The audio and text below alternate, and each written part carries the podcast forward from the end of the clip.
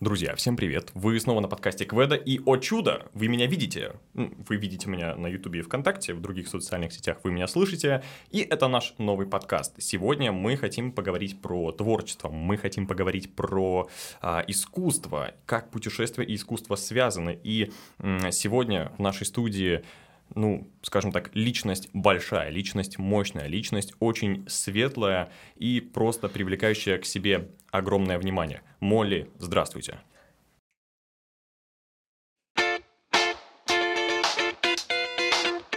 Друзья, всем привет, меня зовут Сергей Фомин, вы на подкасте Кведа, и сегодня вы можете видеть меня, вы можете видеть нашего гостя, потому что мы решили, что смотреть на нас мало в путешествиях, и мы хотим еще это сделать в нашей студии, в наших разговорах. Сегодня у меня в гостях а, Екатерина. Екатерина человек просто мощный человек, который объездил весь мир и не просто потому, что сам хотел путешествовать, а потому что у него такая работа. А какая работа, мы сегодня узнаем.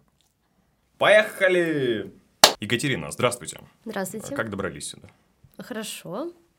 А, потому что в Петербурге у нас э, сейчас июль, наверное, в других местах тоже июль. И погода, вот, например, вчера я ходил в дождевике под ливнем и думал, что мы тут все утонем. Сегодня уже жарко и солнце. И вы пришли не одна. Мы бы хотели, конечно, показать, с кем вы пришли. Вы первый человек, который настолько боялся э, меня и боялся подкаста и вообще самой записи, что пришел не один. С охранником. С охранником. С охраной. Молли. Ее зовут Молли. Молли, привет. У тебя очень приятный голос, но я думаю, что не, не все будут довольны э, твоему приятному басу, поэтому мы тебя отпустим. Просто мы обозначили, что мы здесь не одни. Она, кстати, приехала из Сеула. Я ее купила Сегодня? в Сеуле. Нет, она родилась в Сеуле, и я ее из Сеула привезла. Так, мы как раз с вами и собрались здесь поговорить про путешествия, потому что Екатерина э, балерина, педагог, и хореограф. И не просто в рамках Петербурга или России, а вы очень много где путешествовали. Да. Я хочу разговор построить сегодня таким образом, а, чтобы мы обсудили путешествия через э, профессиональные гастроли, Мгм. скажем так, потому что у вас их было много. Давайте начнем с того, почему парень 25 лет должен попытаться еще раз в своей жизни второй сходить на балет. Потому что у меня вообще проблемы с этим. А, знаете, вот на самом деле часто я общаюсь с людьми, а, когда мы знакомимся, спрашивают у меня, кто я, чем я занимаюсь, какая моя профессия. Когда я начинаю рассказывать, что я балерина, я танцую в театре, у всех реакция сразу, ой, ну ничего себе, это вот у многих людей вызывает впечатление, что это, ну, равносильно полететь в космос и быть балериной. В общем-то, это часто у людей, в общем-то, вот такие ассоциации. А, Ну, что это что-то такое вот э, неземное. И при этом люди восхищаются, но часто добавляют. «Э, Да, Классно, но здорово, но я вообще ничего не понимаю в балете, я никогда не ходил, и когда-то я что-то видел по телевизору, или когда-то я где-то там, меня мама притащила на щелкунчик, я весь щелкунчик проспал, я ничего не понимаю, я смотрю, непонятно, что они там бегают, что они изображают, и вообще, как бы, ну, зачем ходить? А, на самом деле, на это у меня есть ответ всегда уже заготовлено. заготовленный. Вам нужна футболка сразу с ответом. Так, Да, а, на самом деле я могу сказать так: э, балет, как и другое любое искусство, а, оно его не надо понимать ам, дословно. Мгм. То есть это все-таки надо понимать, что это это в первую очередь искусство, и это про чувства в первую очередь. И когда человек идет в театр, неважно, на балет, на оперу, в драматический спектакль какой-то, а, зритель, уйдя со спектакля, должен уйти наполненным. Либо он а, что-то почувствовал после спектакля, и он ну, вышел с какими-то новыми эмоциями, с какими-то новыми ощущениями, либо он вышел пустой, и единственное впечатление его это, ой, ну было классно, там бегали в костюмах каких-то красивых, такие декорации так красивые. много женщин ходили на носочках. Да, Зачем-то. да, да, люстра такая красивая вот в театре, там оркестр такой большой, и вот это вот все впечатление, значит, что-то было в спектакле не то. То есть, если после того, как сходили на спектакль, в том числе на балет, и сложилось вот такое впечатление, значит, что-то было сделано неправильно артистами. Можно ли назвать а, эту ситуацию, что человека, зрителя, этот спектакль не вдохновил? Конечно. А, то есть, понимаете, здесь а, люди ходят на спектакли а, ради двух целей. Первая цель — это действительно те, которые хотят а, приобщиться к искусству и что-то в этом понять. Богема. Да. А, либо те, кто просто хотят, э, ну, провести досуг и похвастаться этим в соцсетях. Угу. Я была в театре, Назовем я это социально-сетевые похождения, угу, где да. люди куда-то идут только для того, чтобы там э, зачекиниться. Угу и все. Да. Им самим ничего не нужно понимать. Да, то есть э, таким людям, скорее всего, не очень понравится, я думаю. То есть они сходят, они посмотрят, возможно, даже там они выложат красивые фотографии рядом с оркестровой ямой на фоне там э, занавеса красивого и скажут, вот я был на Лебедином озере, а что там было, да я даже не помню, я вообще пол спектакля проспала и так далее. Потому что иногда бывает, что зрители, конечно, вот ты приходишь в театр и ведут себя, ну, таким образом непотребным, начинают есть, шебуршать какими-то фантиками, ходить туда-сюда. Ну, понятно, что дети, например, когда приходят на какой-то серьезный спектакль, им просто становится скучно, то есть здесь уже проблема родителей, не надо тащить их маленьких детей. Мама, мне было шесть. Э, Я спал на двух балетах. Я этого не помню. Но музыка была вот прям шикарная. Серьезно? Да. Вот видите, это та история, про которую я рассказываю как раз. Но, Это возможно, часто. знаете, а я тут рассуждал с э, друзьями о том, что, возможно, это все не бессмысленно. Несмотря на то, что я, может быть, ничего не понимал, но куда-нибудь там в подкорку моего подсознания вот этот вот петербургский культурный код, он засел. Возможно. Может быть. Я просто сейчас пытаюсь объяснить маме, что это было не бессмысленно. Но э, я думаю, что детей надо в театры водить и с детства приучать к искусству, к прекрасному, но надо подбирать те спектакли, которые дети могут понять. Э, вот, например, в в Михайловском театре есть такой замечательный, прекрасный, восхитительный спектакль Чиполлино. Он очень, это двухактный спектакль, полноценный, для артистов очень сложный в исполнении, то есть для артистов труппы он э, очень полезный для развития уровня труппы, Мгм. а, потому что он действительно сложный. А, Но дети всегда в в таком восторге, причем разного возраста. Они прибегают э, в конце к оркестровой яме, начинают кричать, махать ар- артистам руками, и они не хотят уходить из театра. То есть вот на такие спектакли надо водить, чтобы ребенок действительно сходил, посмотрел, и ему захотелось вернуться в театр. Но когда приводить ребенка шестилетнего на Лебединое озеро или на спящую красавицу, которая идет четыре с половиной часа, и заставлять его смотреть, а, потом ребенок вспоминая уже взрослый человек, вспоминая этот опыт, он не захочет вернуться. То, есть, у него такой обратный эффект получается. Конечно, поэтому Он здесь... воспринимает это как что-то такое противное, навязчивое, долгое и скучное. Да, ну, кстати, да. Да, здесь согласен. вот в этом надо быть очень осторожным. Э, Быстрый блиц-вопрос. Вы сказали, что артисты слышат, когда у кого-то зазвонил чертов телефон, когда кто-то что-то Да. ест, и вот это все. Как в этот момент вы реагируете? Мы профессионалы. Нас учили, несмотря ни на что, делать свое дело. Мы, у нас уже иммунитет к этому просто. А когда заканчивается спектакль и э, вы возвращаетесь в свою гримерку, вы обсуждаете такой, вот там на пятом ряду, на шестом месте просто, и там на человека лазерная точка проецируется. На самом деле нет. Это, ну, это действительно так часто встречается. Э, Постоянно, я не знаю, вот э, когда люди, которые часто ходят в театр, они могут заметить, что постоянно в любую паузу или когда играет какая-то э, тихая очень музыка, одна скрипочка играет какую-то проникновенную мелодию, начинает обязательно кто-то истерически кашлять. Просто обязательно это происходит на каждом спектакле. Я не знаю почему, но вот почему-то Человек пытается заполнить эту пустоту. да, да. Неужели, ну, нельзя, ну, если ты понимаешь, что у тебя начинается приступ кашля, ну, выйти как-то там, прокашляться, вернуться.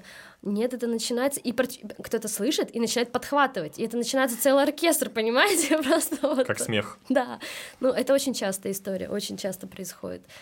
Не знаю, может быть, в театре пыли, и у людей начинается аллергия какая-то, действительно, почему У это них, происходит знаете, что постоянно. у них аллергия на глубокие смыслы. Те, кто не готовы это воспринимать, тебе, те это выкашливают обратно. Вот так- такая концепция.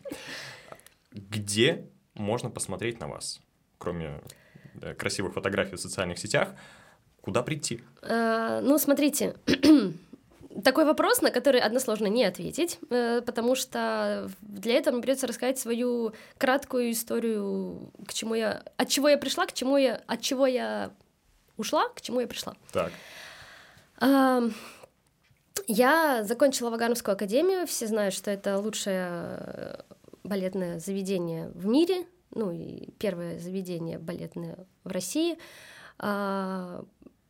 Танцевала в Михайловском театре, танцевала в Мариинском театре, на гастролях была и в Большом, был вариант мне и в Большой переехать тоже, но я не, решил, не решилась, не решилась э, на это в связи с разными обстоятельствами. Э, после этого, после того, как я потанцевала здесь в России, меня пригласили работать за границу. Про это я попозже расскажу более подробно. Э, когда случилась пандемия, я вернулась в Россию. Понятно почему. Потому что стало еще больше людей кашлять. Да, именно так. Какие еще причины могут быть? Больше проблем не было у человечества. Пришлось бежать от этого. Да. Вот, я оказалась в России. И э, когда я вернулась в Россию, знаете, вот у нас э, в балетном мире, я думаю, что я не раскрою сейчас какой-то секрет, если ты уходишь из какого-то балетного театра, а, ты считаешься, в общем-то, ну, как бы это громко не звучало, но э, в какой-то степени предателем. Ничего То есть себе. ты не можешь э, как бы сменять работу э, со временем ну, с, с, своего какого-то положения, да, то mm-hmm. есть э, если обычный человек, например, он поработал там, перешел в другое место, перешел туда, может быть, обратно даже вернулся, и даже его, возможно, после полученного опыта взяли на более э, какое-то высокое положение. У нас наоборот, если ты уходишь с какого-то театра, э, вернуться туда ты можешь, если тебя возьмут еще. Но с дракой. А, не то чтобы с дракой. А, вернувшись туда, тебе покажут э, всеми возможными способами твое место. Но оно И... явно не на сцене будет. Оно будет на сцене, просто не там, где бы ты хотел. Понятно. До спектакля со шваброй. Ну, тоже не совсем. Нет, ты будешь на сцене просто, ну, выполнять немножко не те функции, на которые ты, например, способен. Угу. Вот. Ну, как минимум для артиста балета быть не в первой линии, например, а во второй, это уже трагедия.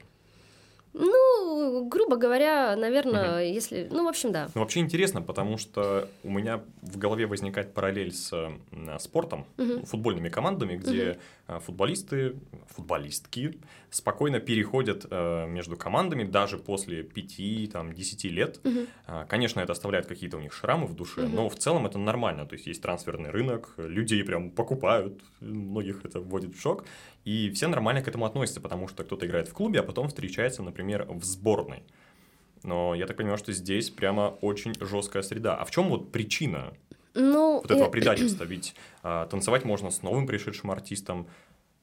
А, знаете, я считаю, что на самом деле здесь не должно быть проблемы, потому что когда артист э, хочет развиваться и когда у него есть возможность развития, даже если это где-то на стороне, а, почему бы э, не дать эту возможность этому артисту?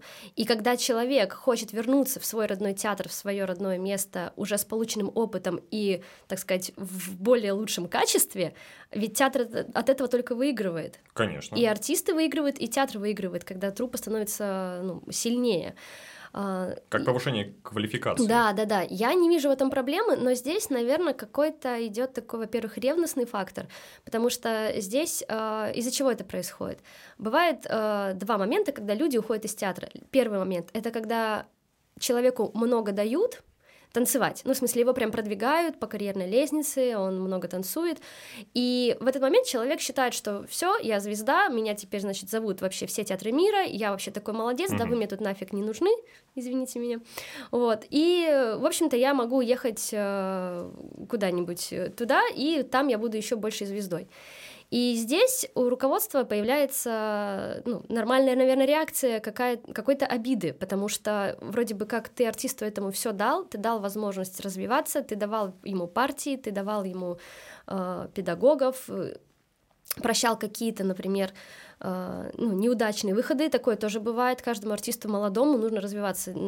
Сначала у тебя не все получается, потом ты чем больше танцуешь, тем лучше у тебя получается, это, ну, это нормально.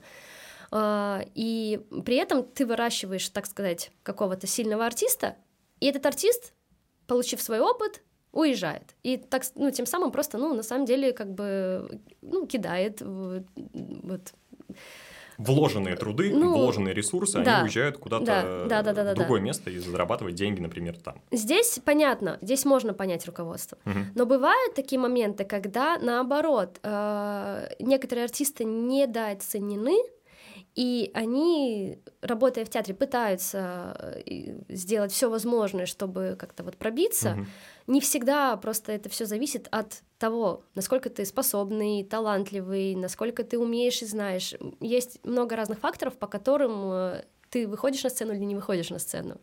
Не только это зависит от твоей трудоспособности и способностей, в принципе. Вот. И когда человек понимает, что он не может пробить вот эту стену, а стоять на месте он не хочет, и у него есть варианты возможности развития, он, конечно же, этим пользуется. И в таком случае э, руководство смотрит по-другому. Ах, вот ты такая вот выскочка, значит, ты вот решила уехать, ты думаешь, ты вот такая вот звезда, ну вот и уезжай, вот там вот и сиди. Вот так. Ну это ужасно. А это как-то меняется в динамике Нет. со временем сейчас? Mm-mm. Так и остается. Mm-hmm. Просто это выглядит как э, такие, ну, на мой взгляд, очень детские обиды на самом деле. А, Вася лучше, чем я, ну и пожалуйста, ну иди. То есть это некая зависть из-за того, что, например, человек решился э, куда-то пойти, принял решение освободиться, а ты себе не можешь этого позволить и тем самым его вот так вот осуждаешь, вместо того, чтобы самим тоже принимать какие-то решения и ответственность. Ближе к путешествиям. Угу. Вы были не только в России, а в других странах мира. Угу. Во-первых, там то же самое? Нет. А, там другая история. Знаете, вот везде есть свои какие-то сложности, везде есть свои плюсы-минусы. Давайте, какие страны, во-первых, э, вас да. увидели? Э, гастроли или где я работала? Давайте объясним, что есть.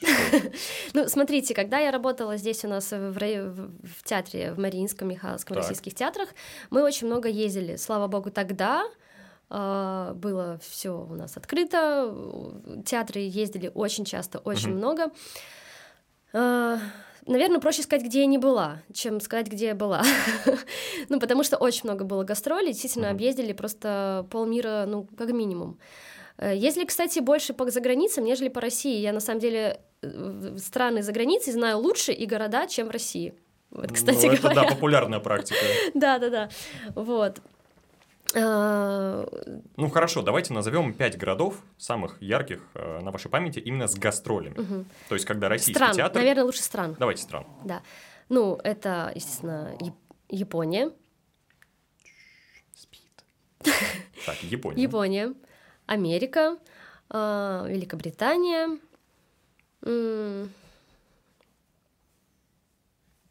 ну, Азию, наверное, уже. Ну, Китай, Арабские Эмираты, Корея. Камбоджа. Нет, не нет, была, нет. не была.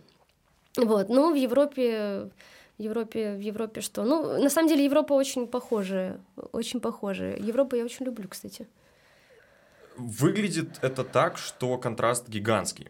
Есть Япония, это вот отдельная планета. Угу. Есть э, страны, в которых культура балета и вообще европейская культура, она ближе к российской. Ну, вот балет, например, у меня в голове какая-нибудь Швейцария представляется, потому Нет. что там опера, Австрия, опера и балет. Ну вот у меня как будто это все какой-то одной голове.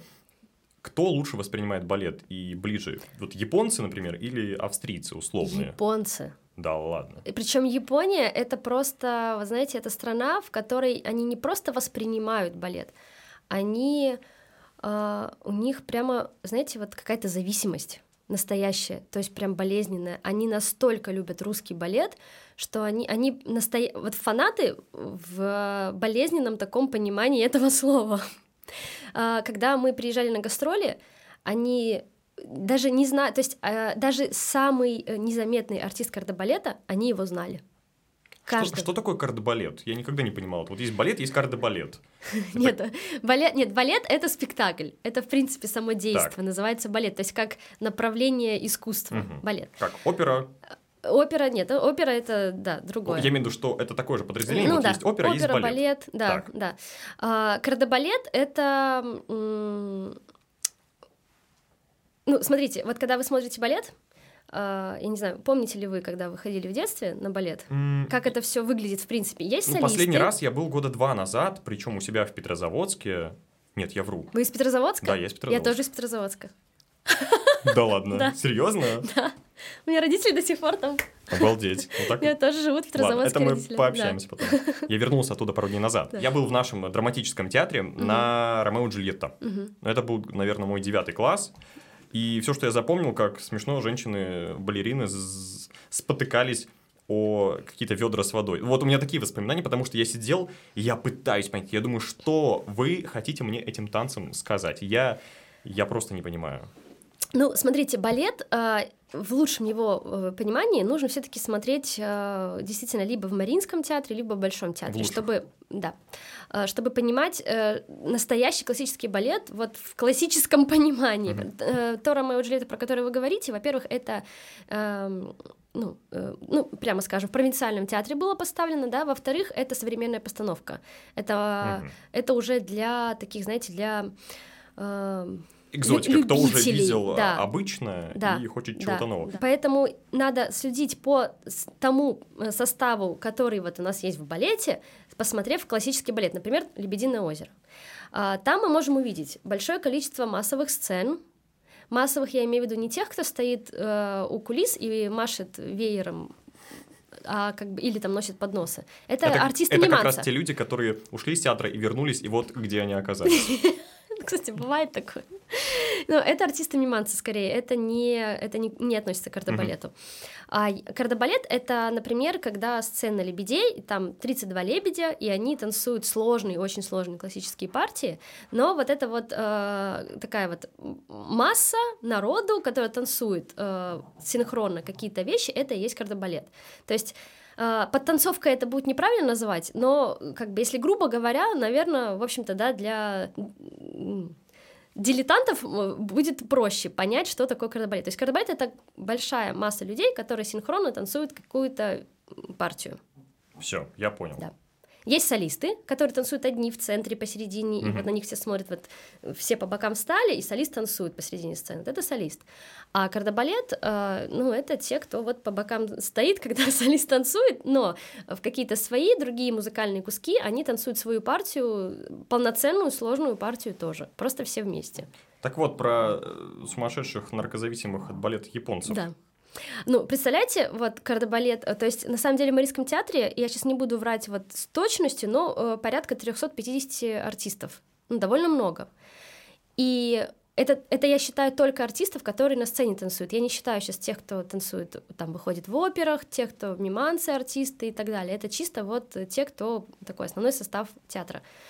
И вот э, приезжая на гастроли, вот японцы, встречая русский балет, во-первых, они просто, ну, визжат от восторга, когда ну, выходишь на сцену, когда поклоны, они принимают, они вызывают по сто раз на поклон. Выходишь с театра, они толпами стоят, не пропуская, вообще подбегают к каждому, берут автографы, кого-то фотографируют. То есть ты вот можешь просто вот так вот мимо пройти кого-то, они тебя сфотографируют, а на следующий день они приедут к отелю, узная, в каком номере ты живешь, и подарят тебе твою фотографию. Ну, попахивает на самом деле таким ну, э, сталкингом немножечко Ну, да, даже. да, да, то есть это уже какие-то такие маниакальные вещи. А что вы чувствуете в эти моменты? А, мне смешно. А, э, просто я пытаюсь представить, это вот такая, а, наверное, в какой-то степени неожиданная популярность вот ну, в да. стране, в которой да. как бы, ну, не Брэд Питт приезжает, скажем так, да. который вот во всем да, мире да, его да, знают. Да, да. И вы получаете такое огромное внимание. Да возможно, порой, скажем так, чуть-чуть неадекватное. Ну да. Ну, вы знаете, мне вы кажется... Вы злитесь или вам это нравится? Или вы принимаете, что ну вот здесь ну, вот так? скорее нравится, чем злюсь. Скорее uh-huh. нравится. Но тут, на самом деле, вот можно понять вот этих вот несчастных звезд, которых преследуют постоянные папарацци, как можно понять, что они, в общем-то, чувствуют. Ну, не очень приятно, да, когда ты постоянно находишься под, э, э под прицелом, постоянно. И, на самом деле, в Азии же, в принципе... Э, русские, да, ну, люби, любые европейцы, они для них считаются эталоном с точки зрения вот внешних, да, каких-то да. факторов. И ты даже вот в метро, когда едешь, даже если они не знают, что ты балерина и ты балетная, ты просто вот едешь в метро, и на тебя все вот так вот смотрят постоянно, ты э, ну, не, не, не знаешь уже, куда деваться просто. Ну, настолько это неприятно, что тебя постоянно обсматривают, на тебя смотрят, к тебе подходят, тебя фотографируют. Ты можешь ехать в метро, подойдут какие-нибудь девочки, скажут, можно вас фотографировать? Они просто подходят, фотографируют. Или ты просто сидишь, и тебя вот так вот сидят, фотографируют. Это на самом деле, ну, не очень приятно. А почему так происходит? Вы знаете? Вы думали об этом? А, ну, в Азии, в принципе, вот к внешности э, европеоидной, так сказать, а, ну, вот такое отношение. Им, э, им нравится, для них это экзотика. Вот для нас это экзотика, а для них это экзотика. Да, но при этом я не скажу, чтобы я когда-нибудь в России видел, чтобы люди вот так реагировали, угу. например, на чернокожих или вот на раньше, азиатов. Раньше реагировали. Да? Раньше Видимо, было такое. Сейчас у, нас, сейчас у нас детей воспитывают иначе.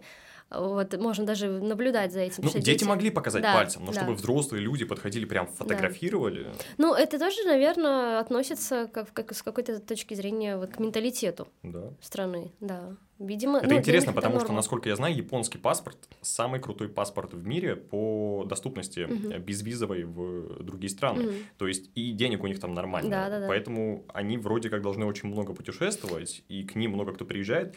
И удивительно, что за все это время, вот там последние, там, скажем, 40 лет активного их развития, они этим еще не насытились и все еще удивляются.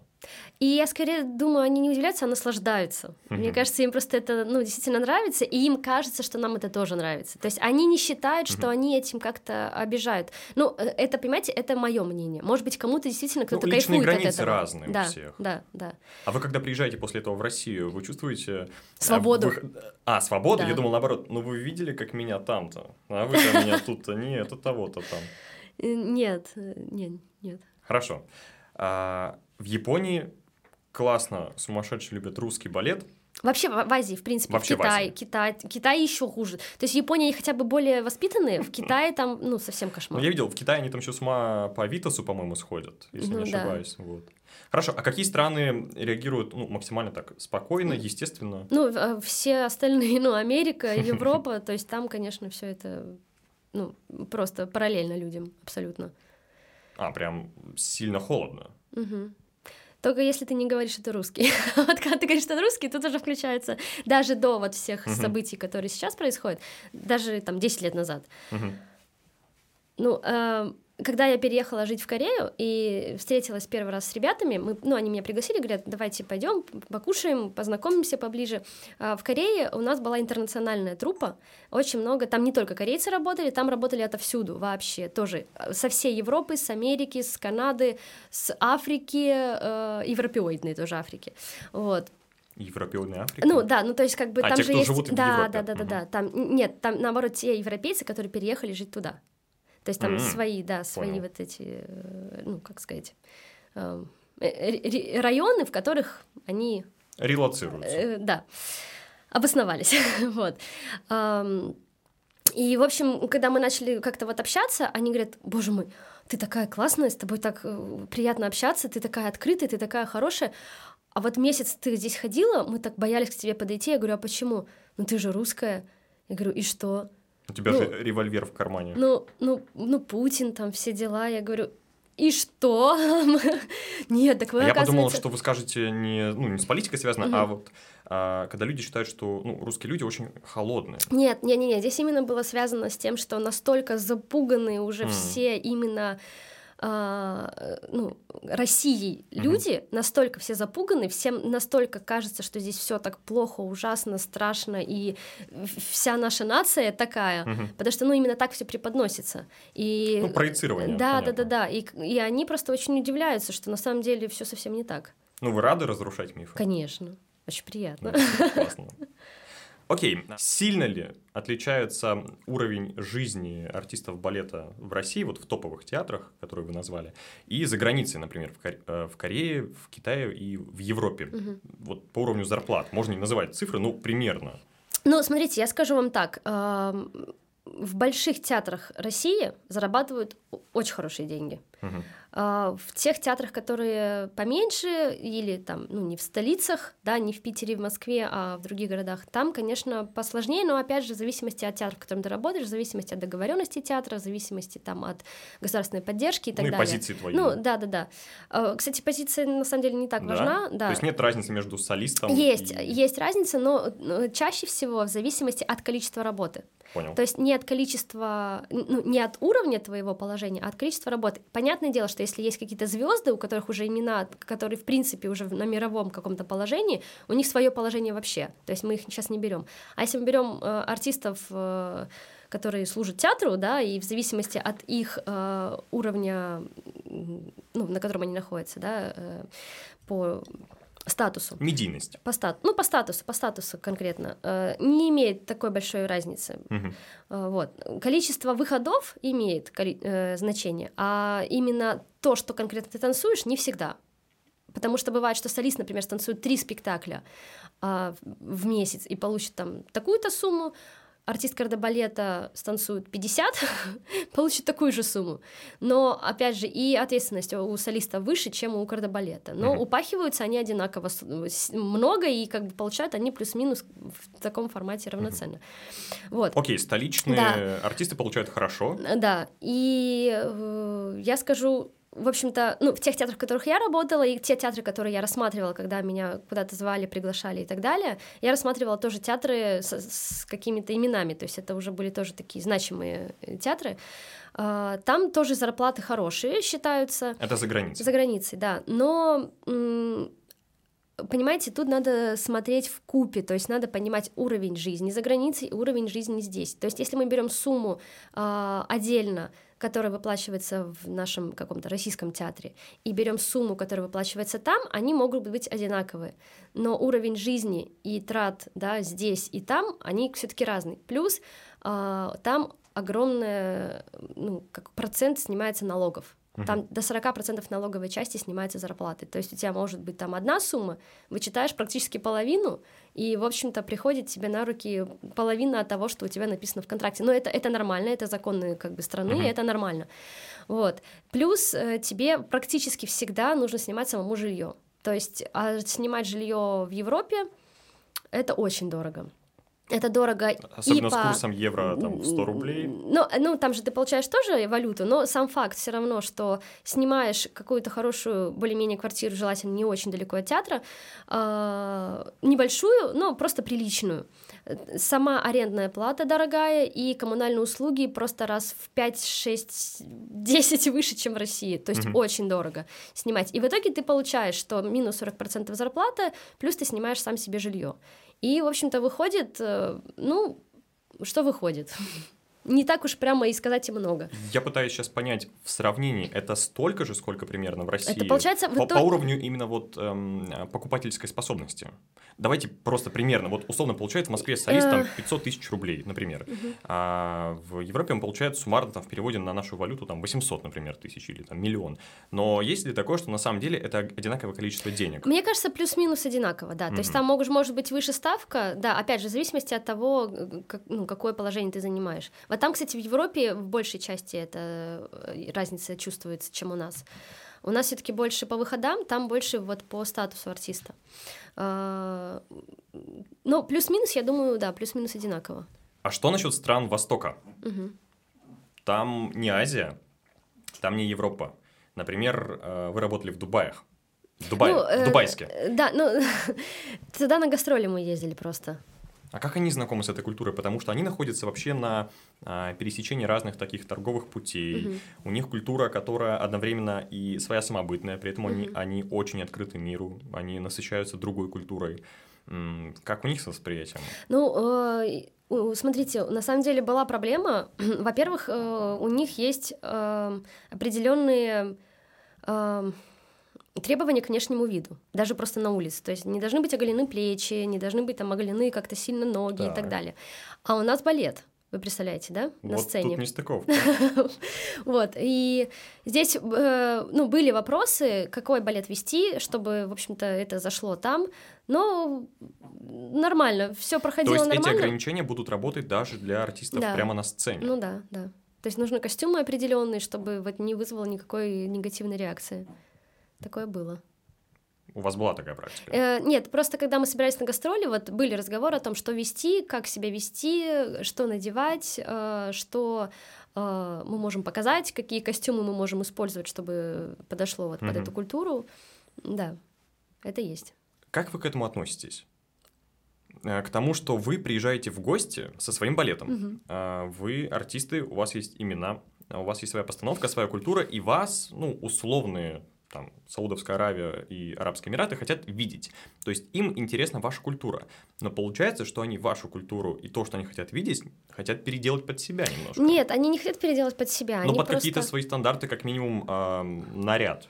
Ну- Балерины — это уже часть культуры. Ну, э, с одной стороны, да, с другой стороны, э, просто и находятся компромиссы какие-то. Мгм. Потому что раз они хотят э, нас пригласить, вообще э, русский балет хотят пригласить всегда, э, хочет пригласить весь мир. И приезжаешь с гордостью. То есть э, даже если что-то вот ну такого рода, да, идет не совсем так, все равно ты с гордостью, с уверенностью выходишь на сцену, все это делаешь, потому что ты понимаешь, что тебя ждут, что именно это они и хотят увидеть. И ну, какие-то эти моменты, понимаете, это просто какие-то, опять же, моменты э, ну, культуры, ментальности страны, которые просто нужно понимать, знать, что они есть, их принять и ну, с этим работать. Вот и все. То есть не более того. То есть и артисты, и режиссеры, и, ну, я не знаю, как правильно сказать, продюсеры нормально к этому Ну, это относятся. взаимоуважение, да. Мгм. Нету каких-то вот, все, у нас только вот так, иначе мы никуда не поедем. Нет. Мгм. Ну, по А крайней как, мере, вы- я а как выгонять артистов, так пожалуйста. Вот, может быть, надо задуматься, чтобы принятие было везде, а не только вот Ну, это деньги.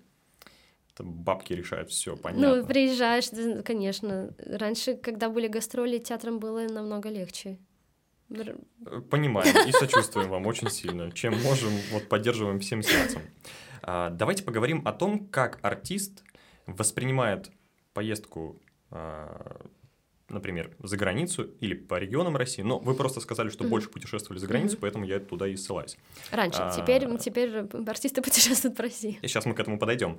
Вы приезжаете в новую страну, в новый Мгм. город, и у вас расписание, а, как вот у голливудских звезд или артистов, там, рокеров, которые по всему миру путешествуют, что у вас отель, спектакль, следующий Да. город, отель, спектакль, и вы ничего не успеваете посмотреть. Да, э, практически так. То есть там расписано все, да, до часа расписание конкретно обязательно, потому что все должны быть собраны, все должны быть в графике, все должны быть в форме, никто Мгм. не должен там расползтись по, по стране, по городу гулять, а потом не собрать никого на спектакль.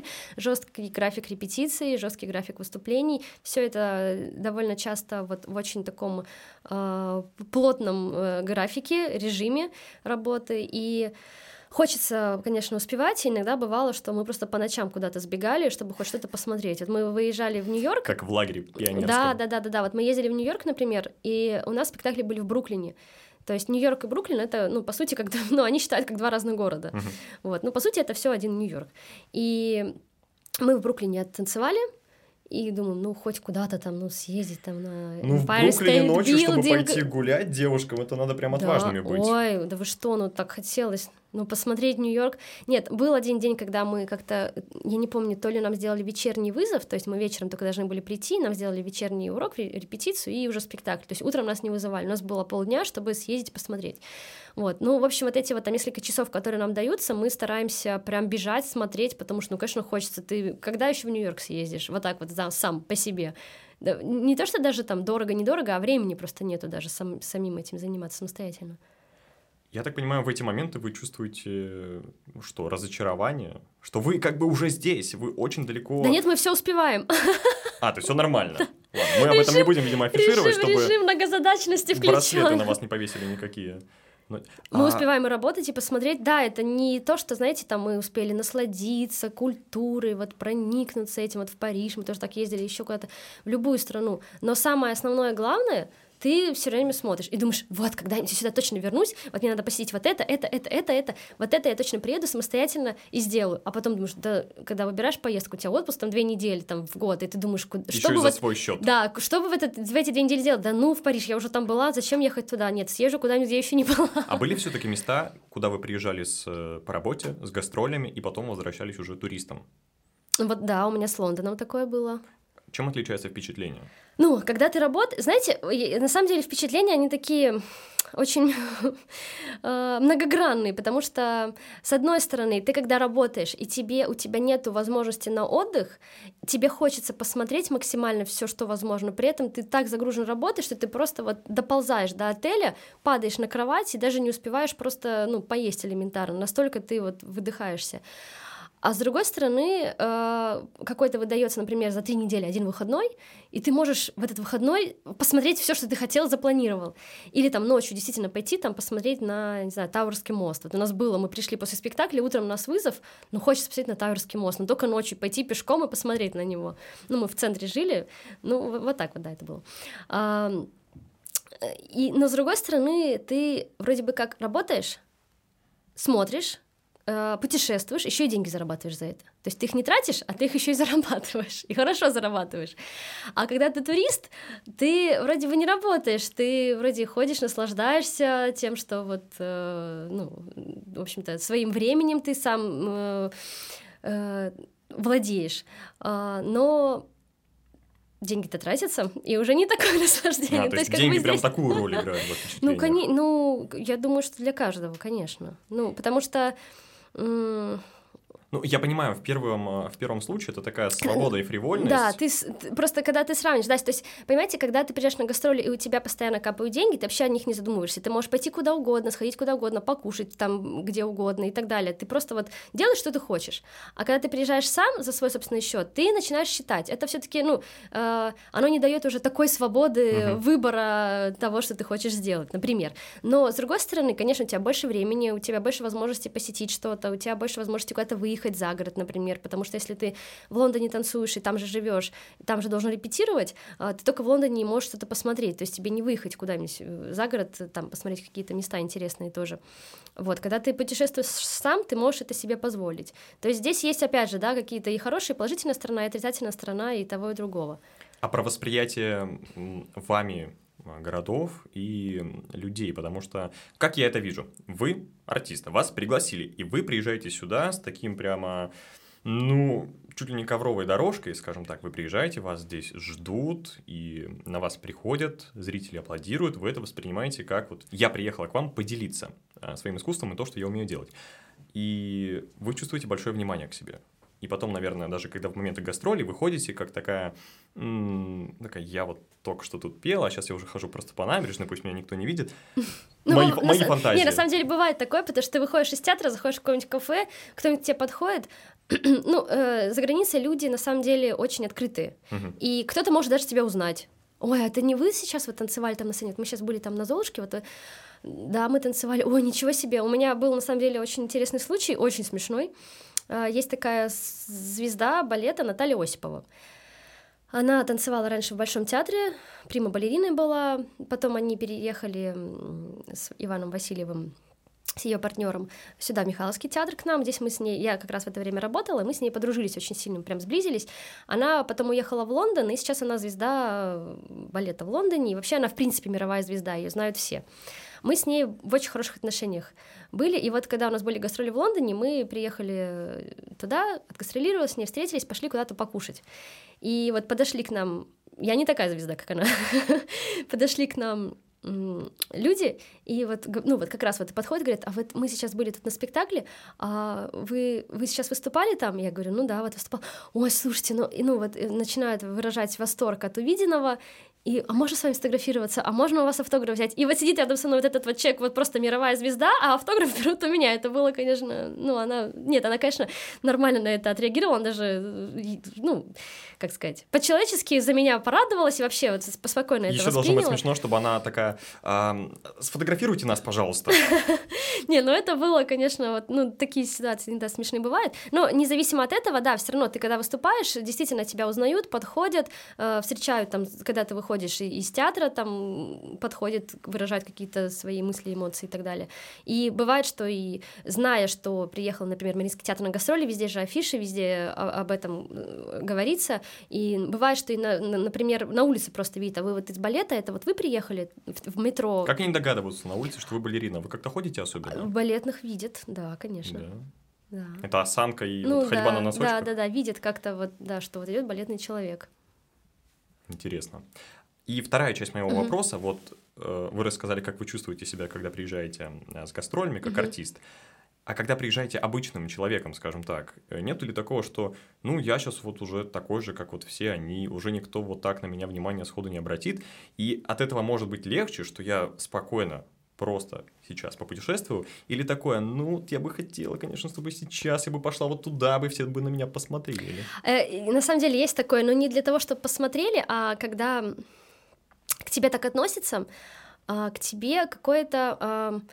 Изначально положительное, хорошее отношение. И знаете, вот ты чувствуешь, к тебе какие-то особые, особые условия э, полагаются. И это да. очень приятно, что ты, что ты на каком-то особенном положении. Не потому что там к тебе подходят, тебя узнают, не узнают или mm-hmm. еще что-то, а просто ты находишься в каком-то особом положении, и это приятно. Ты вот говоришь, мне нужно это, тебе пошли, сделали это. Ты говоришь, вот я бы хотела вот так. К тебе прислушиваются, стараются угодить. Вот в этом плане, да, это, конечно, приятно. Только в этом плане, а не потому что, ну, я там такая же, как все, или я не такая же, как все. Просто угу. в каких-то именно, знаете, вот бытовых моментах это ощущается, и когда какие-то моменты а, бытовые можно решить проще, потому что к тебе особое отношение, э, ну, просто проще жить, вот и все. Угу. А есть у вас еще какая-то вот тоже такая же интересная история, может, вы бы рассказали? Именно есть ли у вас какая-то история а, вот такая же смешная, но, например, скажем так, смешная, но неудачная, где что-то что пошло не так. Ну, это на самом деле, ой, слушайте, на самом деле это надо в контексте вспоминать, а тут просто в контексте как-то вот пошло, э, пошел разговор, и я вспомнила. Ну, например, кто-то приехал, и ведь у вас все по графику. Да. Вы не можете никуда потеряться, и ну, не, могут, не могут найти человека. Вот он просто где-то. Да, было такое. Было такое. Было, на самом деле, у нас, мы поехали в Китай, а, мы поехали в город а, я сейчас, я сейчас даже не вспомню, как этот город назывался. В общем, мы поехали в какой-то город, ну, не такой известный, и решили съездить в Шанхай. Узнали, как, значит, добраться до Шанхая. Мы поехали э, на рынок, где делают типа брендовые сумки, брендовые вещи и так далее. Все то, что продается у нас здесь на рынках, где говорят, да, это тучи, это просто опечатка, это. Гуччи. Да, и там, естественно, все это, конечно, за копейки все это продается. Вот. Ну, в общем, нам рассказали, расписали, что вот эти вот брендовые вещи, да, это все, ну просто там как бы это, ну, не Луи Виттон, вот из Италии, ну это же завод, это все в Китае, ну все, вот, и вот там вот это все продается, все равно тот же Луи Виттон, просто как бы, ну, не будет у вас этого сертификата, а так все то же самое, мы, господи, хотим, хотим сейчас как накупим сумок себе, там, родителям, э, мамам, папам, подарков. Ну, в общем, мы поехали. Поехали, поехали на двух разных машинах, э, ну, у нас было там шесть человек, ну, в общем, показали китайцам, куда нам нужно ехать. Они английского не знают. Очень-очень мало людей, кто, ну, то есть э, таких обычных среднестатистических жителей, э, у них с языком вообще беда, с английским в смысле. Uh-huh. Вот. Э, и мы, значит, им через переводчик что-то там как-то показали, интернета у нас нет. Э, мы китайского не знаем. Они, Едете а... в Шанхай, у которого да. сколько миллионов? 20 да, да, населения да, да, да. там. Причем на разных машинах. Мы, то есть, ну да, да, вот едьте за этой машиной, ну нормально. Значит, Это, э... Если сейчас нас слушают мамы, и вам э, ваши дочери говорят, что да, не переживай, мы просто в путешествии, у нас все будет нормально, мы никаких глупостей, мы делаем все адекватно. Едем в Шанхай на двух машинах ночью без знания языков. Не, не ночью, вечером. А, ну, Еще пока рынок работал. Вообще отменяйте. Причем, да, причем там рынок был вот, э, вот этих вот кожаных изделий, ну вот брендовых вещей, угу. и жемчужный рынок рядом, там еще жемчуга продавали, тоже там за копейки какие-то. Ну, тоже из той же ракушки, только соседней. Да, да, да, да. Вот. Мы поехали, причем, ну, такие воодушевленные, очень хотелось нам. Значит, э, показали ему, куда ехать. Он на китайском что-то сказал, мы ему на, английском друга не поняли, поехали. Да, да. И показываем, ну, то есть, как бы на языке жестов мы по-русски уже начали говорить, потому что, ну, какая разница, что он на китайском, что мы на английском, может, просто по-русски. Вот. И показываем, ехать, ехать за той машиной. В общем, короче, какой-то перекресток. Естественно, что-то произошло, не, не пошло все что-то не так, и машина одна уехала в одну сторону, он ее потерял и поехал в другую сторону. И, в общем, где-то нас высадил. Говорит, все, мы приехали. Мы говорим, да как где мы? Он говорит, все, мы приехали. И, и мы выходим. То есть мы просто посреди города, непонятно где, просто в каких-то, ну, то есть даже не в центре города, а вообще непонятно где, вообще непонятно где. Мы до девочек дозвониться не можем. Мы не понимаем, куда они уехали, в какой они стороне, куда их отвезли. Куда мы... они тоже приехали. Да, мы начинаем э, бегать как-то, пытаться найти какую-то связь, интернет, Wi-Fi. Э, пытаемся как-то взаимодействовать с людьми, которые нас не понимают. Переводчика у нас нету, потому что нет интернета. А, связи никакой тоже у нас нет, то есть телефон не работает. И мы просто носимся, бегаем вот по этому городу, непонятно в какой точке нас высадили, чтобы вообще понять, где, как вообще найти хоть какую-то ну, э, какую-то связь. В общем, каким-то каким образом мы нашли какого-то человека, который нас понял по-английски, он нам раздал интернет, помог. В общем, мы с каким-то образом связались с девочками, а у них тоже интернета нет. Они, в общем, сложилась так ситуация, что мы одновременно нашли сеть и смогли друг, друг, друг с другом связаться. Вот. Ну и, в общем, э, э, кому-то что-то как-то объяснили, и нас просто вот посадили в машину и отвезли на этот рынок. Нас все-таки довезли туда, и мы с этими девочками То есть встретились. планы пока не менялись. Да, мы сейчас, сейчас чуть не потерялись просто там в гигантском Какие городе. Какие планы? Мы за сумками ехали. Но мы едем за сумочками. Луи Виттон. С одной Т, да, с при... двумя. Приехали вот на этот рынок, мы там, ну, не знаю, мы потом как-то вышли с этого рынка, у нас ощущение было, что там были какие-то наркотические просто газы, потому что нам просто снесло крышу там действительно куча этих сумок, кошельков, все нам вот эти сумки, кошельки, все со скидками, мы там набираем, мы набрали такую кучу, этого всего, потом мы когда оттуда, причем с такой радостью, с счастьем, мы просто мы порхали от радости, что мы набрали столько всего. Вы мы... просто съездили в офлайн Алиэкспресс. В общем, мы вышли оттуда, сели опять в такси, уже как-то нашли на машину, куда мы поместились все, и сидим в машине, смотрим друг на друга и молчим. И понимаем, что что-то пошло не так, что как бы, а зачем мы все это накупили? Мы, по-моему, купили какой-то ерунды просто. По-моему, нас просто развели, и мы все на это развелись. Ну, в общем, на самом деле, э, забавная история. Мы... Это типичный рынок, на самом деле. Туда приходишь и... Нет. Мне ничего не надо, ничего не надо. Склейка вот такая. И ты просто в охапке вот так стоишь, на голове несешь. Ну, на, действительно же в Китае есть такие э, места, где действительно делают э, с тех же заводов продают uh-huh. э, те же продукты. Просто мы попали не туда, мы просто не тот рынок нашли. Но мы-то думали, что это все вот оно, вот оно за такие вот Удовольствие деньги. получили? Конечно, представляете, какие эмоции до сих пор. История есть, да. мы все, получается, не зря съездили. Так, хорошо. Угу. Я думаю, что картину как выглядят путешествия артистов балета, мы примерно нарисовали, какие впечатления бывают тоже. А, давайте поговорим про то, что у вас есть своя студия балета. Да, мы, кстати... И там что-то есть про совмещение жанров рок-балет. Вот, кстати, да, а, мы ушли очень от вопроса изначального, где на меня можно посмотреть на сцене, и я начала рассказывать предысторию, в общем, мы ушли Но ну, очень мы далеко. Петелькой да, закруглились. Да, да, да. Так вот, когда я вернулась в Россию, после, когда началась пандемия, я вернулась в Россию, и я, значит, поняла, что в театр я обратно не пойду, по причине, которую я уже объяснила. Так. А, ну, а, наверное, если ты уезжаешь за границу, это еще более обидно. Да, да, не особо. Нет, нет, тут вообще-то без разницы уже. Просто ушел. Да, да, да. Понятно. Нет, вы знаете, на самом деле я даже и не пыталась. То есть, наверное, если бы у меня было огромное желание вернуться, прямо я бы так сильно хотела, и я бы хотела именно в театр, именно туда. Я думаю, что я бы нашла варианты вернуться, uh-huh. и, в общем-то, ну, меня бы взяли. Вот. Э, тут скорее, наверное, даже не было уже у самой такого желания. Я не буду объяснять сейчас, почему, это уже тоже сейчас мы уйдем в дебри, но э, просто своего э, внутреннего какого-то вот позыва пойти обратно в театр у меня не было. Танцевать хочу, балет люблю, театр на сцене себя ощущать люблю.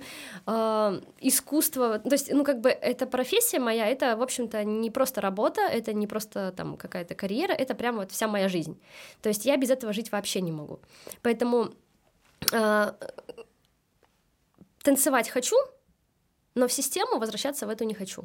Вот такое. Нужно было. делать что-то самому. Да. Uh, ну, с чего начать? То есть, что делать самому театр самому открывать? Понятное да, дело, немножко нет. дорого. нет, Выкупить Маринский тоже банк не даст кредит. Конечно, нет. А, более того, а, в это время, в общем-то, ну и приостановлены были, в принципе, все спектакли. Естественно, мы помним, что было. Мы не уходили все из домов.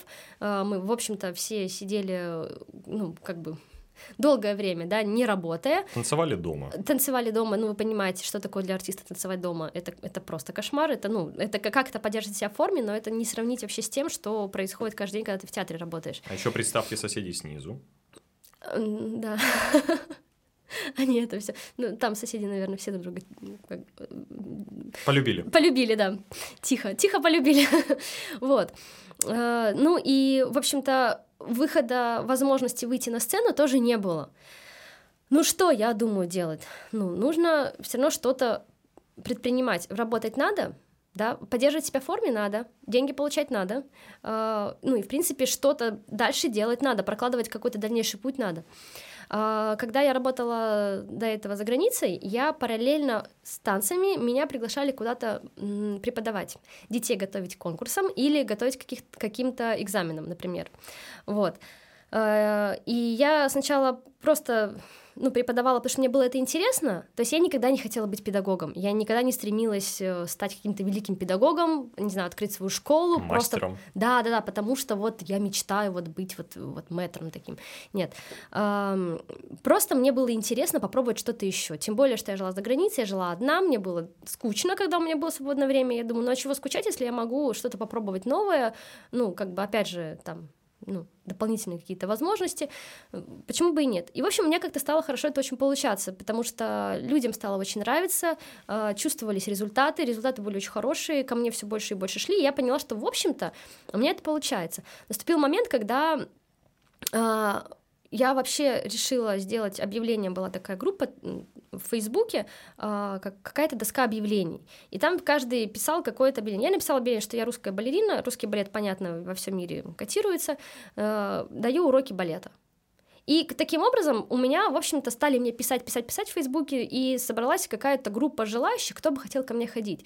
Стал вопрос, как вообще организовать. Это было в Сеуле. Сеул понятно, многомиллионный вообще э, город. Было очень сложно, в общем-то, организовать какую-то локацию и какое-то время, подходящее для всех.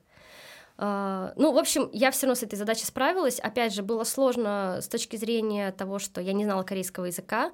А, там были свои какие-то бытовые моменты, нужно было проводить это все через банки. Банки эти все заявления пишутся на корейском. В общем, там оплата за аренду какой-то студии, она тоже надо было проводить, бронировать. Это все на, корей... на корейском языке нужно было общаться, все это делать, писать и так далее. В общем, это было настолько сложно организовать, но я это все равно смогла все сделать. То есть я там через знакомых, через людей, кто-то мне помог, кто-то там пошел навстречу, кого-то я просила. В общем, короче, я организовала себе группу, сняла э, Э, там, помещение и давала уроки. И, в общем-то, очень хорошо у меня пошло. И когда я оказалась здесь, я, оглянувшись назад, думаю, ну а чего?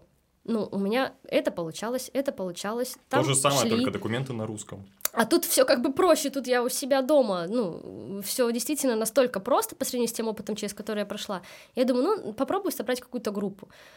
Вот, э, сделала какую-то посадочную страницу, у меня было тогда 15 тысяч рублей, в принципе, на создание вот этого всего, то есть денег не было, вложений вообще никаких, то есть, ну вот вообще никаких, то есть люди говорят, э, надо для того, чтобы создать какой-то свой бизнес, нужны какие-то нереальные вложения, вот у меня было 15 тысяч рублей, вообще ничего. А, друзья, у нас новый формат подкаста. «Успешные истории успешных людей из бизнеса». У нее было 150 долларов, судя по, по нынешнему курсу. Ну, мне помогли как-то запустить какую-то рекламу угу. и, в общем, делать эту посадочную страницу. И начали как-то люди собираться. Ну, и, в общем, таким образом все стало как-то разрастаться, разрастаться. Через полгода у меня было уже 8 э, локаций, в которых, ну, можно сказать, 8 студий. 10 педагогов, 4 э, там администратора, то есть у меня было два администратора, два СММщика, ну и уже как бы люди работали на меня. То есть спустя полгода уже, в общем-то, по всему городу, э, по всем таким районам основным города у меня были студии. Угу. Вот, за полгода я, в общем-то, это сделала. Это думаю. классический балет. А, уроки балета, да. Классическая, ну, классическая хореография, так сказать, это уроки балета. Угу. Вот, мы начали это делать сначала для любителей взрослых. То есть не для детей, а для взрослых, потому что у нас не было своих помещений, мы арендовали какие-то просто залы, и было очень сложно да, с организацией. И если бы это были дети, бывало, что нас там куда-то выгоняли, прогоняли и так далее. Ну, в общем, переносились иногда какие-то уроки, и поэтому мы решили, что со взрослыми просто проще это организовать. Вот. Ну, в общем, на самом деле история вот этого всего. У меня уже два с половиной года существует моя студия, и сейчас у меня уже есть своя свое помещение, одно. Мы решили, что вот эти все восемь точек это очень тоже сложно с точки зрения организации, а, но Сейчас она в центре города, на Петроградке, станция метро Горьковская. Вот. И, в общем-то, сейчас как, как бы все нормализовалось. Студия балета Балет World. Балетный мир. Видно, что человек был за границей, знает перевод. И можно даже назвать студию по-английски. Да. Хорошо, а что такое рок-балет? А, да, в общем, короче говоря, э, все это время я преподавала, это, конечно, все замечательно, это все хорошо, у меня, в общем-то, появилось свое дело, которое как-то меня может ну, обеспечивать, а, и я почувствовала какую-то уже уверенность в себе, но танцевать-то хочется. И все-таки на сцену-то хочется. Это как футболист, который ушел быть тренером. Тренирует он хорошо, но и самому хочется Конечно. поиграть. То есть я не уходила, видите, у меня не было такого, что я ушла в преподавание. Я начала преподавать, потому что Так получилось. Так получилось, да. То есть я сама сознательно сделала этот выбор. Я хотела а, ну, себя обеспечить какой-то стабильностью, потому что э, те артисты, которые работают в театрах, они дорабатывают до пенсионного возраста, а возраст пенсиона 40 лет. Ну, еще неплохо. Я думал, там вообще как у гимнасток Не-не, 40. 22. Э, У, ка- у артистов кардебалета 40, у солистов э, 35, по-моему. Вот. Но это не значит, что когда наступил этот э, срок, э, тебя выгоняют из театра. Нет, ты можешь продолжать танцевать, но все же. Э, Сказать, что там пенсия какая-то огромная, не сказать, и поэтому, ну, все равно подходит момент, когда артист уже не, э, ну, не, не может танцевать столько, сколько он танцевал, потому что в силу просто уже каких-то физиологических Мгм. особенностей, да, организма. Все-таки балет это дело молодого тела, Жёсткое. молодых, да. А, И очень часто бывают истории, когда люди просто, ну, потом остаются нигде. Такое тоже бывает. Кто-то идет преподавать, э, например, в, ну, в какие-то учебные заведения, там, типа в Агановскую академию, в Мгм. Академию Эйфмана. Не все идут. А, Кто-то открывает также свои какие-то студии, кто-то уезжает за границу. Ну, то есть кто-то иногда просто открывает цветочный магазин или уходит, э, не знаю, становится, сферу. становится диджеем, да, то есть, ну, или открывает какие-то дизайнерские магазины, то есть, ну, бывают разные истории. И я поняла, что в любом случае, даже если я сейчас пойду в театр, я должна все равно какую-то почву под собой сейчас уже готовить. И я просто решила, что вот я подготовлю сейчас себе эту почву. Но при этом, при всем, имея вот эту студию очень сложные какие-то такие вот эти организационные все дела, а, ну, было очень много сложных ситуаций просто. Я продолжала все время заниматься. Продолжала, продолжала, продолжала. И, в общем-то, я находилась все это время в форме. И вернуться обратно в форму для меня а, спустя там два с половиной года, не выходя на сцену, не было проблемы, потому что я постоянно занимаюсь.